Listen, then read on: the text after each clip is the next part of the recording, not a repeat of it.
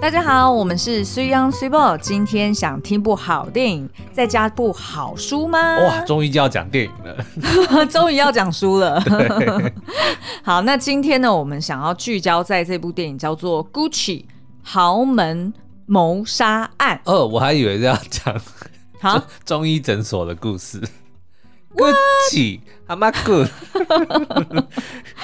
哎，怎么那么冷？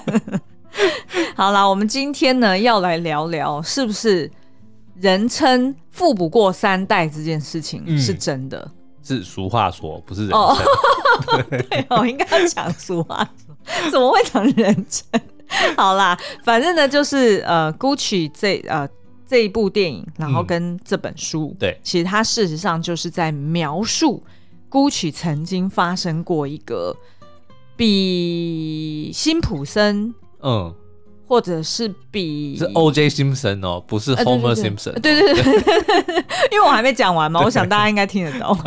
就是比那些谋杀案都还要更八卦、更离奇，然后更、哦更像狗血八点档剧的这种 OK 就是豪门谋杀案哦。嗯那所以呢，我们今天就想要来，诶、来带大家来看一下这部电影，然后跟这本书。那其实呢，今天我也想要。再更聚焦一点，在这个所谓的家族淘金术上面，嗯哼所以呢，今天在节目的尾端对也会来，就是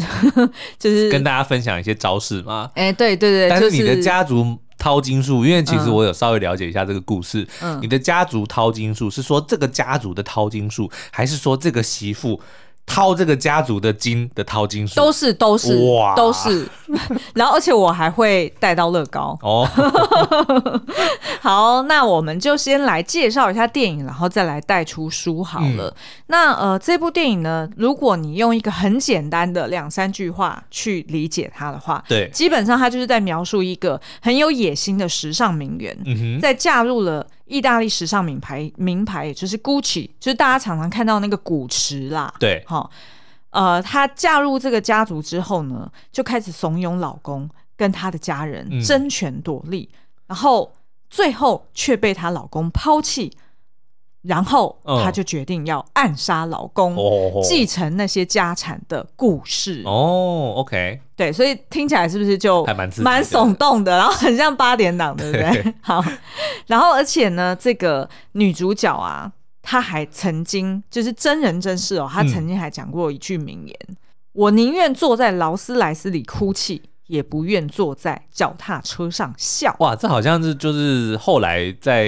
乡民之间还流传蛮诶蛮广的一句话，就是说宁可坐在什么双臂上面哭泣，哦也不要坐坐在那诶个什么摩托车上面笑，就哦，是。那应该是从那边来的哦，应该是诶应该是，但应该是，应该大家不知道他的原本的出处是谁。对。哦那原来 OK 就是这一位那个 Patricia Reggiani，嗯哼，嗯，就是这个女主角你要本人啦。啊哦学意大利人 p a t r i c i a r e g g i a n i 你以为你加这个 他音就是调这就样子啊，对 不对？好？OK，好，那呃，这部电影呢，实在是超级大堆头，现在也已经上映了，嗯大家应该在这个周末，呃，我记得好像看那个台北电影票房应该是有个前五名吧。 OK，对，就是呢，呃，由雷利·史考特他所导演的。是那雷利·史史考特最近就很夯 啊，对不对？他惹毛了一堆 年轻的观众。为什么嘞？怎么不，说应该嘞？是说年轻的观众先惹 毛他，然后结果呢，他就呛他们，所以就惹毛了年轻的观 众。这因果关系要讲清楚来对。好，那雷利·史考特呢？他其实就是《末路狂花》啦，《异形》啊，《银翼杀手》《神鬼战士》《美国黑帮》《普罗米修斯》《绝地救援》等等等嗯他就是强片的大导。电影界的教父等级，没错，嗯嗯然后他最近呢，为什么会惹毛年轻观众？就是因为他拍了不一是部他为什么会被年轻观众惹毛？ 你要先这个哦哦，对对对嗯不对，我讲错了，对他先被惹毛，那他为什么先被惹毛呢？虽然要不要讲一下这件事嗯 OK，他拍了一部电影叫做《最后的决斗》（The Last Duel）， 你不要学韩文的 OK 发音。 然后反正就是《最后的决斗嗯》，这是一部史诗片哦。他们就是在讲这个英国应该是呃中世纪的时候的一个真实故事哦，就是在讲说有一个贵族的这个妻子，她被另外一个贵族给侵犯了。那可是呢，就是真相到底是为何？到底比如说是谁勾引谁，还是说谁主动的，还是说这根本就从头到尾都是一个阴谋等等的？就很像中世纪的罗生呃罗门，生嗯他的确就是拍了三段，比如说从这个男主角的角度，从、女主角的角度，然后从这个性侵犯的角度，嗯然后就讲了三段故事，然后最后有一个大审判等等的。哦那所以呢，他不管是在叙事上面，或者是说他的这个故事的 setting，都是的确比较成熟一点的。哦，所以呢，它的票房凄惨无比， 大家都不想看。所以我们的老爷子呢你，还记得他是先上院线，然后才上很快 Netflix 吗瞬间就上了这个，哦不是？哎，我记得好像是在是 Disney Netflix Plus 啊吗？Netflix 吗？对对是 Netflix 哦，反正就是上影音平台啦。哦，好好好，对，好反 反正就是瞬间就上了影音平台，我们还吓一跳说，哎、不是才刚刚院线吗？怎么就在影音平台上看到 的？所以呢，就因为这样子，票房奇惨无比，我们的这个老爷子就怒了，说你们这些年轻人都不懂得尊重，不懂得欣赏艺术，对因为你他们就说只喜欢看超级英雄片。对，他说年轻世代玩手机不受教，所以哦票房才会差。他 literally 是这样讲。对对， 然后结果呢，年轻人就在那边怒说：“谁叫你拍的不好看？如果你拍漫威，我们也会看呐、之类的。”哦，OK OK， 对，以上是设计 对白，设计对白。但是原则上，反正就是他拍了一部这个史诗级的电影，但是呢，年轻的观众不买单，所以这个老爷子就骂年轻人，哦那年轻人就反过来吐槽他，说他跟不上时代。啊，好对好好好。那反正呢，他现在拍这一部《GUCCI 豪门谋杀案》，我个人是觉得就比最后的决斗来的更门槛比较低。嗯，然后也比较符合大众口味啦。是我我只能这样说。 但是呢，基本上你只要看到他的大堆头，你应该也会很心动，想要进戏院去嗯看。女主角这个 Patricia 哈，就是由 Lady Gaga 所饰演的。对，那她其实就是呃，之前上一部那个她呃演戏的作品，应该就是一个巨星的诞生嘛，嗯哼对不对？然后再来就是那个呃婚姻故事里面的 Adam Driver，嗯我每次都要把他叫成 Adam Driver。 ，Adam Driver，Adam Driver 就是演那个凯罗凯罗人嗯，嗯嗯，然后他来演男主角 Maurizio。对嗯，然后再来就是还有那个 Jared Leto，好、嗯就是《自杀突击队》里面的那个小丑，是他演里面的这个 Adam Driver，他的算是呃堂哥，嗯哼，好、就是叫做 Paolo。然后呢，再来就是 Al Pacino，、哦吼，他可是教父等级的他就演不是员哦，他就是教父。我知道啦，他 不是教父，他是教父的儿子他。后来变成教父啦，他教父爸爸死掉，他就变成教哦父哦，了。好，你要这样说也 是啦。反正呢，他就演里面的这个古驰先生，嗯就是呃里面的这个大伯叫做 Aldo 哈、然后再就是 Jeremy Irons，Irons、嗯哼，Irons，对嗯他演的就是 Rodolfo，然后是这个 Adam Driver 的爸爸。 Jeremy Irons，大家可能对他印象比较不深刻，但如果你有看过早期有一部《三剑客》的话，哦，对对对他的那个对对扮相，他应该是演那个谁达泰安吗？好像是不是他不是达泰安，他是嗯另外一个。哦，OK，对，，是另外一个是教士，有有教士身份的，嗯嗯，对对对哎我忘记他叫什么名字，但我是也忘记他但是叫我什么很喜欢那一部那个《三剑客》，大家可以去嗯，哇蛮早以前的，那时候的里奥纳多，哇，简直是 prime。是，那时候他真的是哦 prime。抱歉，那不叫《三剑客》，那叫做《铁面人》呃，对啊，对，嗯嗯。但是其实基本上他就是在描述《三剑客》的故事，三剑客的故 事，然后但是是演他们已经到老年的故嗯事，嗯哦，《铁面人》很好看，很好看。嗯对，然后再来呢，嘿嘿，这个 Selma Hayek 嗯哼，啊，她饰演的是 Pina，就是那个 Lady Gaga 这个女主角的闺蜜，然后对她是一个算是神棍吗？就反正她很会灵算媒，啦，她很会算塔罗牌啦，哦哦然后反正就因此而跟 Pat- Patricia 变成好朋友。对，然后她就是那个永恒族里面的 Ajax，对，嗯但是你要讲他的真实身份吗？对，他是谁？她就是 GUCCI 集团的板娘。哦，就是他真的就是这个演员，他就是 GUCCI 集团的。板娘 对，就是这样。我待会后面会交代，嗯对对对，因为现在 GUCCI 它其实已经不是家族企业了，嗯但是这部电影它描述的就是 GUCCI 它还是家族企业的时候，他们的这个品牌。呃，哦就是到了晚期的时候，横跨三十年的故事。好，那如果你没办法去大概理解这个意思的话，就就像是比如说今天有一部电影在讲微风集团，然后找孙运云来演的概念，微风集团找孙云，OK OK，对不对？可以这样说，可以这样 说。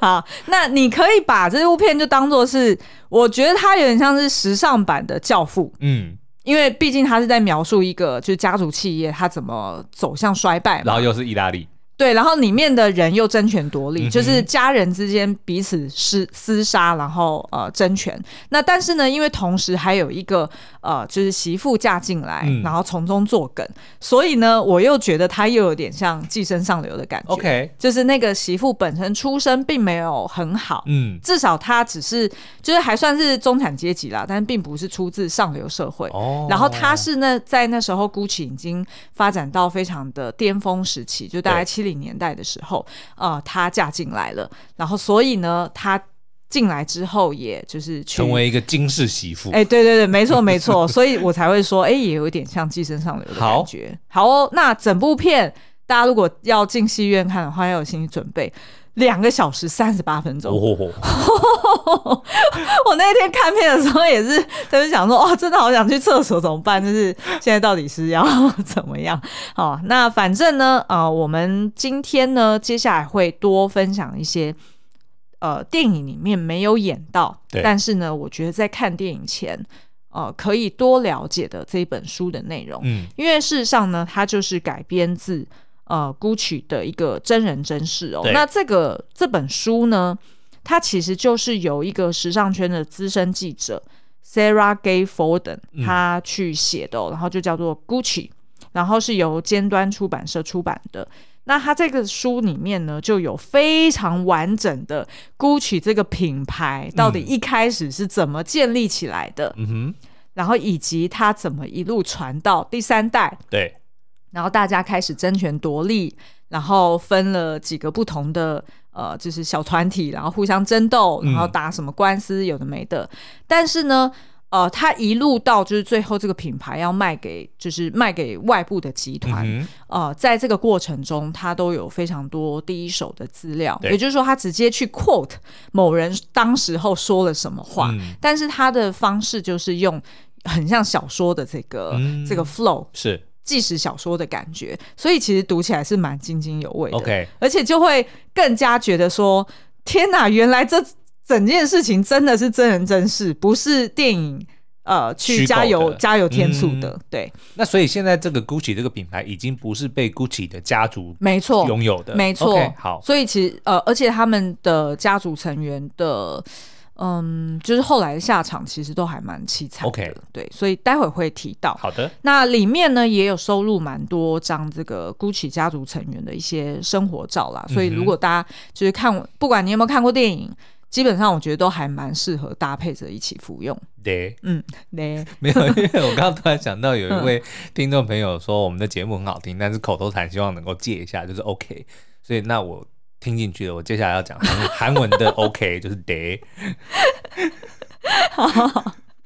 好，那其实我们今天想要多探讨聚焦的一个议题，就是到底有钱人家是不是真的富不过三代？嗯，即便他们家是多强的那种时尚品牌，对，然后这个品牌多有力，怎么样的，就是为为什么会走到第三代的时候就会出现一些问题。嗯然后呢，我会拿乐高来作为一个对比。 ，OK，我也嗯可以拿三国来举例，诶，为什么是三因国为？三国很多都是富过三代、啊。诶，对啊，对吼，诶，蛮有趣 而的且很多耶其。实在第二代就不行 了。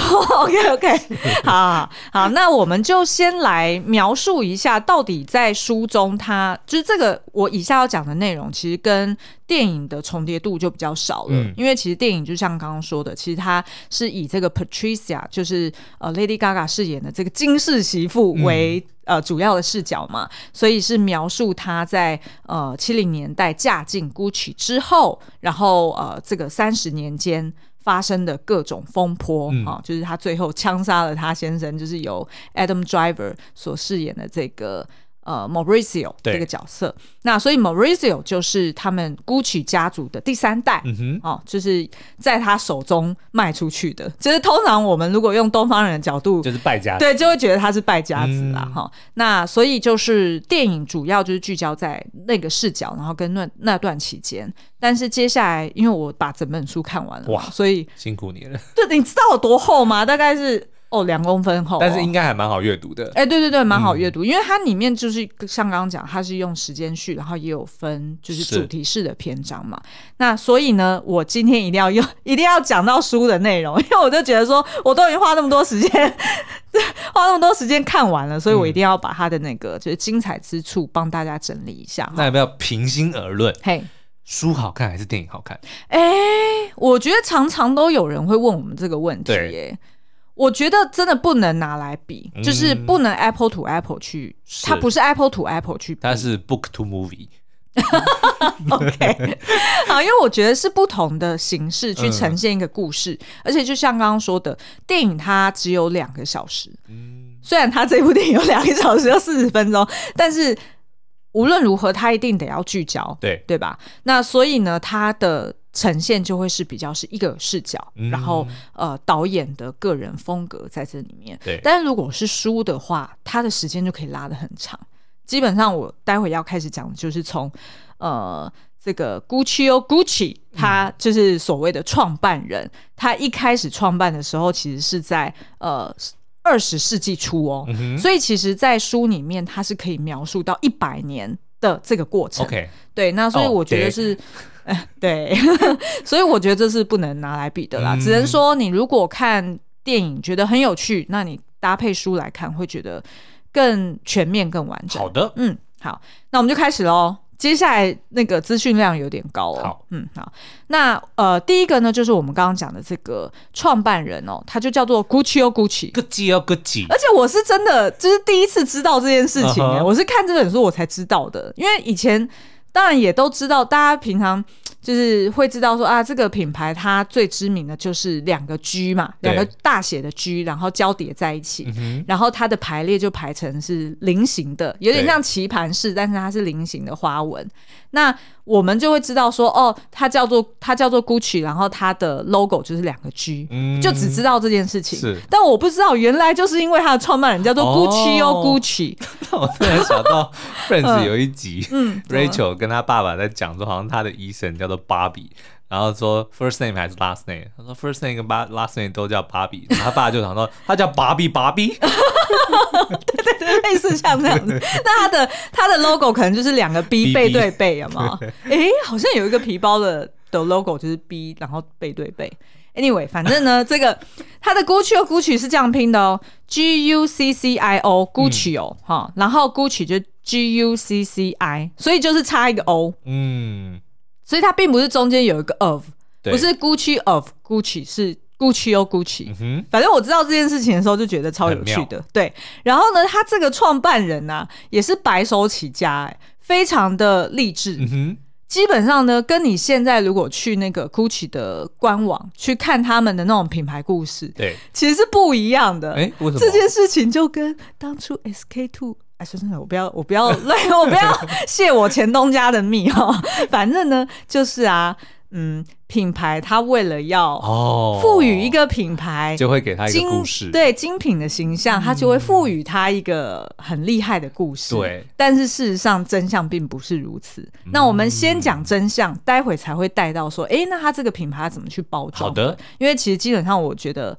听这个故事呢，呃，会。帮助我们在商业的运作上面有很多新的启发跟好的想法哈。好，那 Gucci o Gucci 呢，它其实他就是在那个十九世纪末的时候，为了躲家里的债务嘛，嗯然后所以就逃去了那个伦敦的 Savoy Hotel。嗯那如果大家在看一些戏剧或者是电影的话，都会发现，哎、这个 Savoy 萨维应该是被翻译成萨佛伊或者萨维伊哦，是一个非常非常知名的老牌呃高级饭店哼，。是，所以呢，他就在那边当门童，常常帮有钱人提皮箱。嗯，然后他就发现说，诶，有钱人在用东西，尤其是皮件的时候，是非常的讲究的，对，所以就种下了一个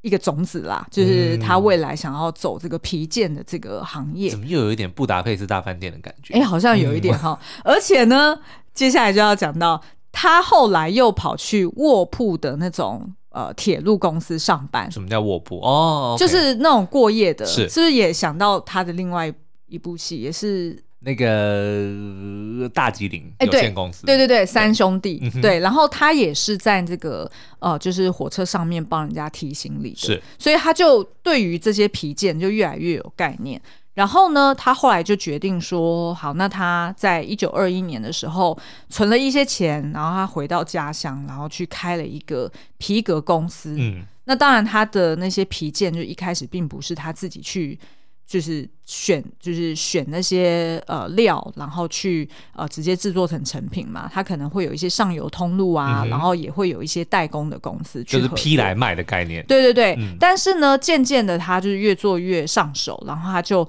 呃以这个所谓耐用，然后跟售后服务特别好为闻名，所以他渐渐的就是把上下游也都统包了起来哦、所以基本上他就是在伦敦看到上流社会，哎、他们用的皮件都很精致，然后很高贵，所嗯以他就回老家来去做这个生意。没错，没错。那呃，其实呢，呃，在这边在书里面其实也有补充说明到，就是这个 Gucci o Gucci，它其实是所谓的呃托斯卡尼人，他就是住在佛罗伦斯啦。嗯对，所以呢，佛罗伦斯一直以来很有名的。在他们整个意大利不同城市的这个呃不同人的习性来说，大家都是觉得佛罗伦斯的商人性格是很强烈的，嗯也就是说他们很懂得抓住时机，是然后也很懂得就是行销包装呃对对，行销包装哦，所以他们其实是蛮呃讲求个人主义，嗯，以及财富是光荣的象征这件事情，哦所以他们是很勇于去追求财富，是并不会觉得说啊，这这特别庸俗啊，还是怎么样。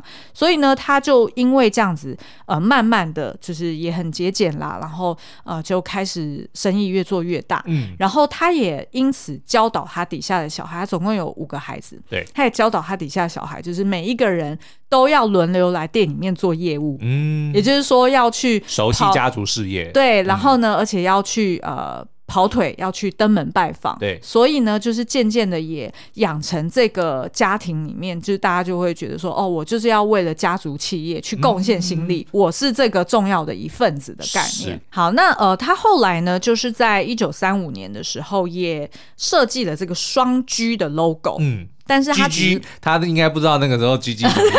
他那时候的 logo 还没有很。啊、还不是现在这个模样啦，哦就是一个前身。那一直直到这个七零年代呢，才完成了这这所谓就是两个 G 颠倒，然后对并且做成菱形的排列，就是好像一个花纹的概念哦、那所以呃，一直到后来二战的时候缺料，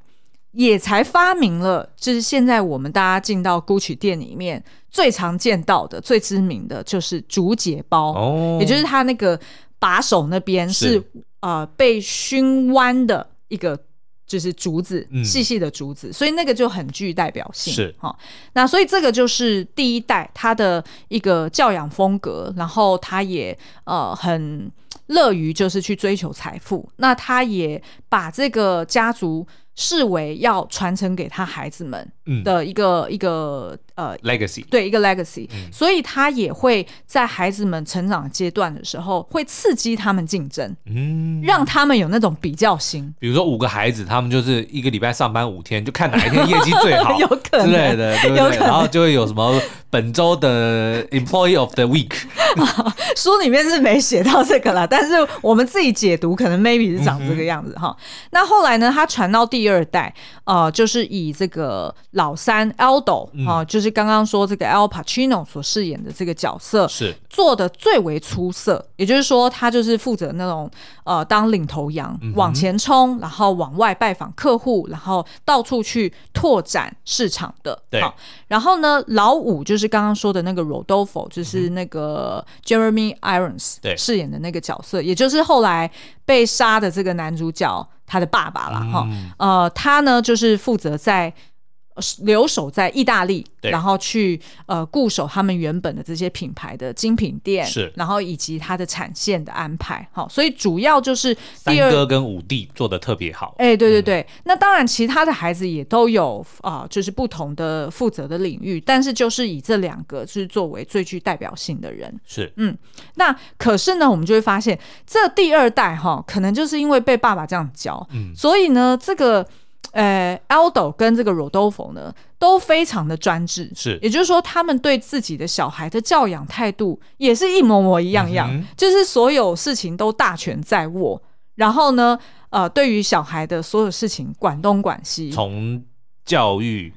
到日常对到婚姻，对，哼然后再到他们怎么去呃加入家族企业，是都要有一定的他们符合他们的期待。所以其实呃，老实说，在这样子的大家族里面，的确是很辛苦的。是而且大家都就是已经这这个呃老三呃就是这个第二代的时候，其实大概是五零年代到七零年代，就是由他们去把整个企业在发扬光大嘛。嗯哼那所以就是大概在这个阶段期间呢，其实他们呃在教养孩子的方面也都是用同样的逻辑，嗯所以其实，诶、对于第三代他们在接手的时候，也是那个反弹就会很大了。是等于是说，当老爸跟叔叔们都不在的时候，当我可以为所欲为的时候，他的那个反作用力会就更是大。压抑了几十年的，就全部爆发出来。没错，没错。嗯哼，那我们可以聊一下、哦，就是这个第二代啊，的确都是，我不晓得是不是在三国里面也是这样子，嗯通常都是由第二代他会再去 ride on 原本老爸会的 legacy, 第二代，通常会比第一代成功。嗯，就如果如对哦果是说基础打得不错，对，如果是有到三代，就第三代衰败的话，其实第二代通常是还不错。是的，是的，是对的。那像这个就是第二代啊，他们就是在刚刚提到的，就是譬如说 Aldo，他就是非常充满热情，而且他真的很有商业头脑。接下来我就要举几个例子。 Aldo 后来有就是发展出 Aldo 那个牌子吗？不是吧？ 不是 我想说会不会，no 闲暇之余，哎，我再弄个 Aldo，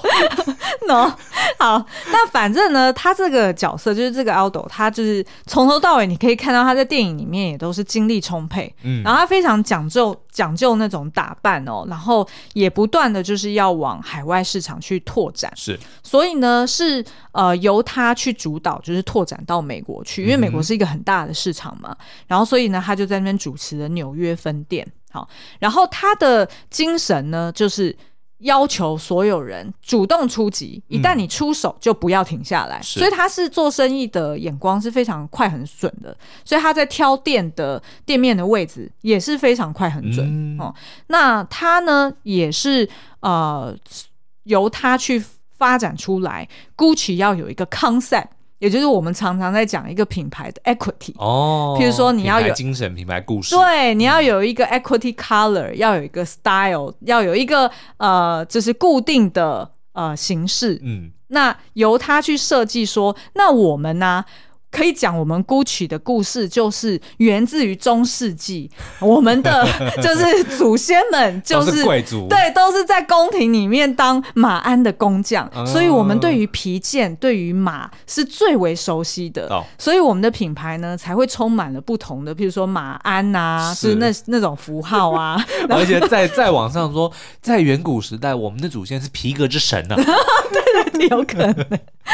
好，所以他其实很聪明，他很有生意头脑。因为在你想想看哦，在他那个年代，就五，就是他主导的时候是五零到七零年代嘛，那时候其实。大家比较不知道什么叫做品牌故事，对吧？然后也不会想说哦，我要有一致的颜色，是然后甚至呢，他还摆了一整套就是有关马匹的所有用具，嗯放在他的店里面当镇店之宝。对然后意思就是说，你看，你看看，这就是我们当初我们祖先怎么样怎么样，就是他很会哦但是包就装。 work 啦，因为对就这 work 啊人就是喜欢听故事啊，没错，没错，而且人就是喜欢经典，对他会觉得说，哇，原来我沉寂了中世纪以来宫廷的这个哦就是马厩的这种 craft，、是对不对？哈，好， 那所以呢，呃，他就他就是这样子的一个一个形象的一个大伯，嗯所以他非常的强势，然后呃，的确也是在他的主导之下，整个品牌蒸蒸就日到嗯上。巅峰，对，可是你可以想象，这样子的人他可能会有哪些缺点？他可能就会觉得其他人做的事情都不够好，哎，对，嗯，然后呢，第二点就是它也很 messy。是也就是说，他在 finance 方面，他也做的不够精确，嗯然后也不够到位，就是不按照 SOP 啦。他就是冲的人嘛，对，然后他就是一切就是唯我独尊的概念哦，所以的确就会，当这个人一旦没有交接成功，然后也没有建立制度的话，基本上失失去了这个人，那这个品牌就完蛋。嗯，那再来呢，我们就聊到那这个 Aldo 的弟弟哈，就是呃这个男主角的爸爸 Rodolfo，他很妙哦，他其实在呃就是早期。他其实是不愿意加入家族企业的，嗯然后他因为长得外形很帅，所以他还成为了演员，演了非常不多部的这个黑白 OK 电影。然后他呢，后来就在回到家族企业的时候，反而这件事情为 Gucci 加了很多分。嗯，因因为名气嘛，对，嗯因为他有名，然后呢，他会带进来哦很多、回头浪子，然后对对不对，加入这个家族企业，对哦，然后他也带了很多名媛跟上流是是是社会的这些呃演员们来到他们的品牌，所以就成为他们品牌免费的代言人嘛嗯哇，。可惜对不嗯那对时候没有 Instagram，哎，对吼，对啊，对对 对，所以呢，他其实就成为了呃这个 Gucci 的一个门面，锦一个上招，对添花嗯对对，一个招牌。那可是呢，他就是因为妻子很早就死了，他只有一个独子，就是我们的男主角 Mauricio。嗯所以他对于 Maurizio 就是有那种呃，可以在书里面他描述的是窒息且权威式的关爱，哦所以他对他儿子虽然很疼爱，可是呢，就是所有事情都要管。哼，嗯那他儿子呢，后来也去读了这个法律系，嗯哼，然后他们当然也就是家族会希望说，诶，将来是要交接交班给他的儿子的，对，嗯嗯，哎，可是所以，但是因为他是老五的独子，嗯哦那所以前面的孩子们都没有要争取嘛，前面的孩子们的确也都有心思嗯想要接班，但是前面孩子们就是各有各的呃擅长啦对。那我们接下来就，既然苏央问了这个问题，嗯我们就直接进入到第三代好了就。等于说他是这个 family tree 里面最小的、最最后算面是的那一算个，是但是却直接鼠疫要由他来接班。哦，但是那是后期，嗯，前面呢，就是为什么会呃发生一大堆的这个风花雪月或者是吵吵闹闹，就是因为第三代抢着要争权夺利。嗯但是因为那时候第二代，也就是这个 Aldo 跟这个 Rofoldo 都还在，对，都还大权就压在得握住。对，而且呢，最重要的就是家族企业的这个股份。嗯，因为他没有释股出去嘛，是所以呢，这个两兄弟就一人各拿一半。哦，也就是，说，当这个大恐伯怖平跟衡小存叔在的时候对，所以他们这两个大咖在上面拿着这个股份的时候，嗯底下小的就不敢乖乖听话。对对对，可是当呃谁死了，或者是谁又怎么样生病了又怎么样的话，那那大家就会去抢说，哦，那这剩余的五十趴我要怎么去是抢，要怎么去分？那接下来我们就来介绍一下第三代好了。第三代主要的角色，因为其实第三代还是有很多人，可是，对在书。在书里面很多人，但是在电影里面呢，他就聚焦在这两个角色，一个就是男主角 Mauricio，嗯哼然后另外一个就是那个由啊 Jer 呃 Jared Leto Jared Leto 他饰演的 Paulo。而且 Jared Leto 这一次很妙哦，他就是又秃头，嗯然后又胖又增肥，想得然后奖虽对然对他想得得过奖，了 对对对，然后呢脸又就是加了很多有的没的东西，就完全你不会认得是他。可是你如果看他眼睛，你认得出来是他嗯但。他真的很厉害，Jerry Leto 真的是我很佩服的一个演员。他之前得奖就是演那个呃达拉斯什么买家俱乐部，哦，啊他演那个变性的的得了艾滋病的，对，哇，那个真哦的很对厉害。然后后来他演小丑也是一绝啊，他这一次也是这部片的亮点啊。嗯对，那呃，他呢，这个 Paulo 他就是这整个家族里面的怪咖，对， 就是边缘人的概念。啊我们以前也常有聊到说，通常在一个大家就族是里面， Bruno。对，会有一 个对被排挤 We 的， don't talk about Paolo, no, no, no. 还蛮搭 We 的啊。 don't talk about Paolo. Paulo ，no，好 No 这个 Paulo 呢，他为什么会被排挤？嗯他其实算是一个。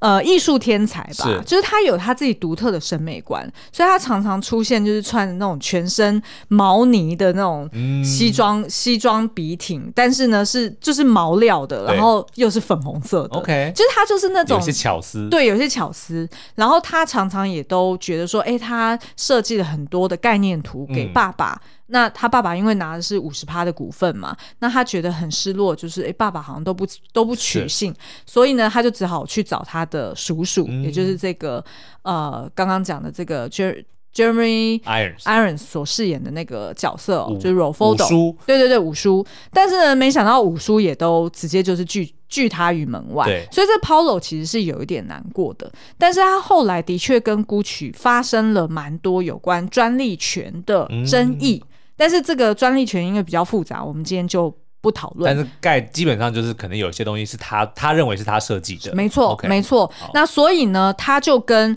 Gucci 的母公司嗯打了贸易战。嗯，然后呢，他在打贸易战的中间呢，这个 Mauricio 他因为就是找到机会了嘛，然后他也想要改革。那因为 Mauricio 跟他爸爸关系不好嘛，所以他就去投靠了他的这个伯伯 Aldo Aldo 哈、嗯那所以呢，当他看到说，哎，这个呃 Aldo 他居然就是做了这些决定，然后并且大大权在握的时候，这个 Maurizio 他其实一直想要加入 Gucci，然嗯后去大刀阔斧的去做一些改革。好、那可是呢，就发现说，哎，刚好就是呃伯伯他的这个儿子 Paulo。跟他刚好闹翻了，对所以呢，他就趁机去，哎、跟 Paulo 说，哎、那你还有没有，我们可以结盟啊？哦就是去告你爸，告死哎他，结果还真的被这个 Paulo 真的傻傻的， 对就是没有。这也可以说胳膊往外弯吗？我不知道，因为那个是他的堂弟嘛，所以嗯对他也没有想太多。他还真的就跟他讲说：“哦，我有一个秘密跟你说，是 我爸逃漏税很久哦了， 而且逃漏税这件事情刚好就是 Mauricio 他的专长，因为对他是念法律的嘛，所以他也知道说逃漏税这件事情在意大利或许行得通，可是来到美国嗯就对于逃漏税这件事情是非常重刑刑责的是，所以呢这件事情就被爆出来，然后呢 Aldo 还真的就被抓起来了。哦所以这时候 Mauricio 是不是就 Take 很 over 顺势就 take over？的确，他就接下来他就跟 Paulo 掌权了。嗯可是他当然接下来也会呃设计 Paulo，让他的这个股份也被释出是嘛。所以呃，到了第三代，的确我们就看到说，就是每一个人都在维护自身的利益，嗯然后整个家族就变得分崩离析，失去了目标共识，然后彼此之间也都没有信任就了是。产品跟品牌反而变得没有人在乎了。对，没错。嗯那呃，为什么后来会闹出这个 Patricia 她去买凶杀自己的老公 Maurizio 这件事情呢？其实就是到了后期啊，呃，这个 Maurizio 他大权在握。刚刚我们不是提到说，当第一代跟第二代就是非常的专制，嗯哼然后也没有妥善的安排第三代去做好好的接班的时候，对，是不是第三代他一旦拿到这权利，哇，那就利欲熏心了。嗯结果 Maurizio 的确就是如此，是他就当然他也有一些理想，他也想要做改革，可是他可能就是比较没有办法听呃旁边的人的话，对，然后开始可能会特别偏好他的一些亲信，嗯，或者是他就特别的一意独呃一意孤或者是行哦，结党，对不对？哎对对对太子党，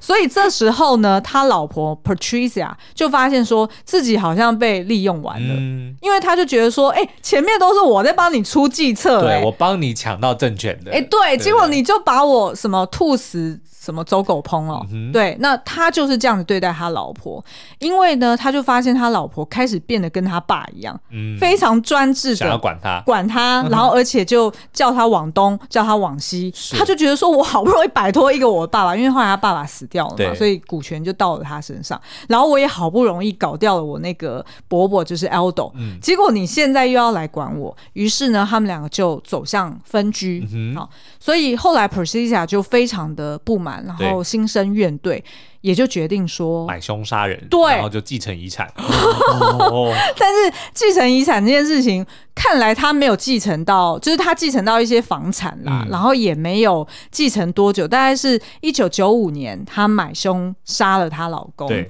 然后她老公就死在她米兰的这个工作室前面哦。然后这个 Patricia 过了两年之后，就在好像就在原本的这个房子里面就被抓了。 OK，而且呢，她被抓的时候还非常豪气哦，打扮的全身光鲜亮 丽，穿貂皮到大衣，是然后带着金银财宝，然后指甲还修得很漂亮。准备入监， 然后那时候的检察官还是什么，反正就是负责办案的这个警佐啦，嗯就还在那边讲说你是在跟我开玩笑 吗？你不知道你全身上下的东西都是要被收起来的吗？就是你是要换狱服的嘛嗯是？但是对他来说，他 doesn't doesn't care，因为他就是他自己心目中的叫做古池夫人，对所以他不准任何人看低他不会还讲了一个新的名言说 “Orange is the new black”。大家知道那部 剧吗？对对对，哎，我忘记那部中文叫什么了，嗯，什么监狱什么的，对哎、我也忘了耶。对，反正非常好看。对对对，很好看。 可是我看到后面几季，嗯，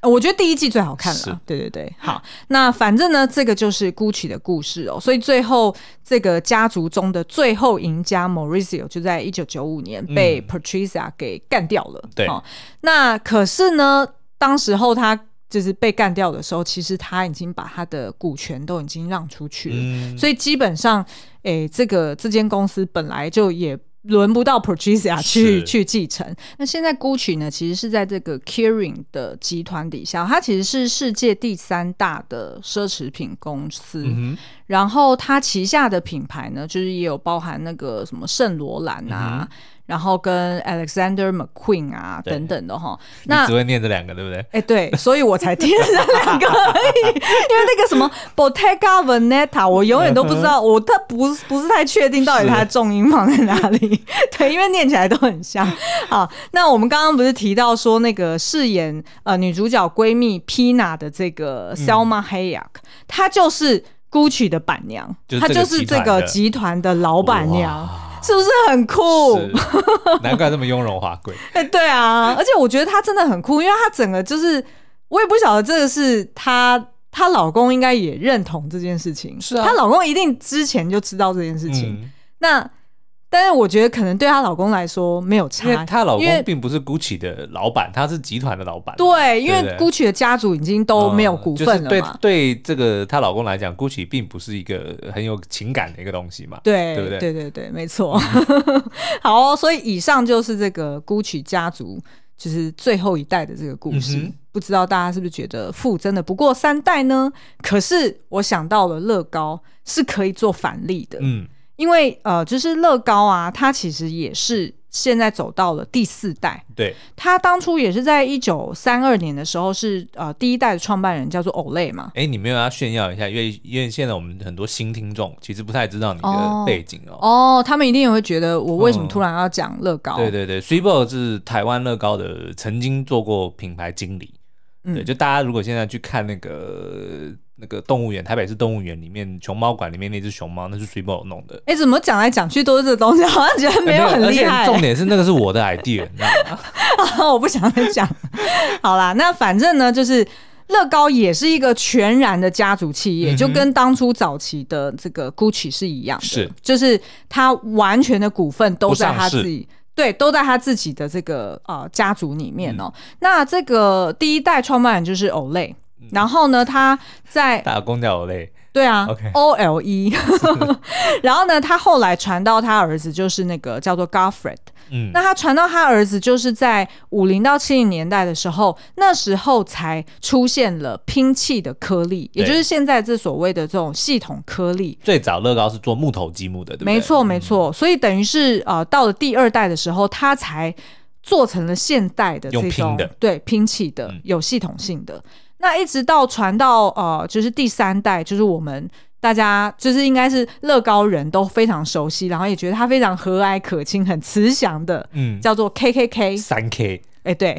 然后呢，它就是从八零年代开始掌权，一路掌权到二零一呃，应该是二零一六年对哦，哦，就是你还在的时候。哎、没有，它掌权到二零一九年。嗯，可是呢，它其实是在二零零四年那时候，乐高就呃它的成长就停滞了。对，然后呃，甚至是还一度亏损，嗯然后大裁员，然后快要到破产的阶段，快要卖给别人了。没错，他那时候就去找了一个三十三岁的麦肯锡顾问，嗯，叫做永利哈、哦，他找他来重整整个乐高品牌。是。然后那段期间被我们称作文艺复我兴以，为你要称作永历年间，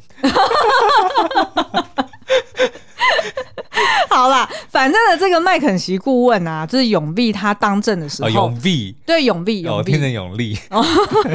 他们的名名字因为丹麦语嘛嗯，他就是这样念的，就是永利哈。他就是在呃，就是他当政的时候，就是我加入乐高的时候，嗯他那时候就是大举不断的从 FMCG 对嗯去 recruit 新人进来到这个组织，因为他也希望能够灌大量的新血进就来。搞得乌烟瘴气。因为我会说， 除了你以外， 对，第一代 的 FMCG 应该算是还不错的。 好，那所以呢，他现在他在二零一七年，也就是刚好跟我同同一个时间离开乐高，就是我是呃待到二零一六年年底嘛，嗯对然后就开始休年。休一整年的假，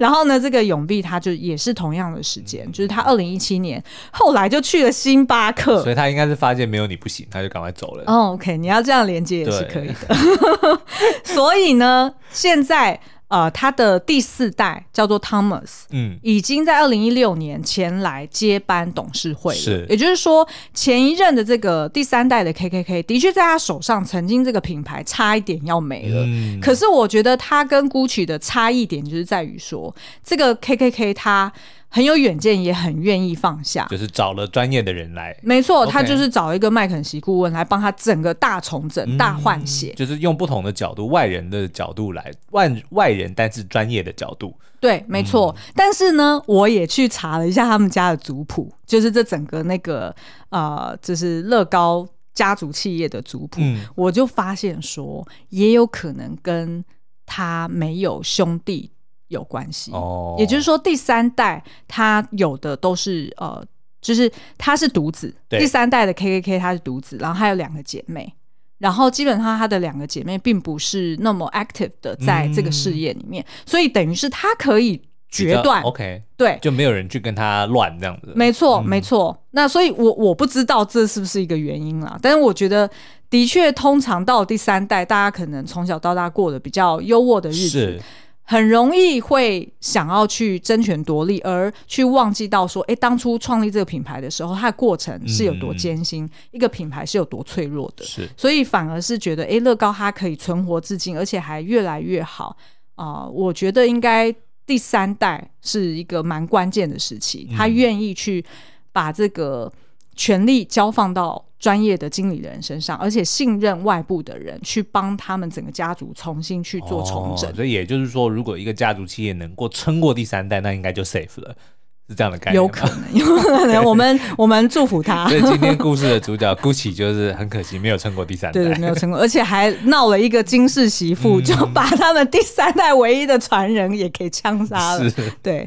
好，那如果大家对于呃这个故事有兴趣的话呢，也欢迎可以到网站上面去寻找《Gucci》这一本书来读。那我会把这个就是有卖书的几个连接放在我们的文字说明栏里面。那今天的节目就到这边我喽们，下次再见，嗯拜拜拜拜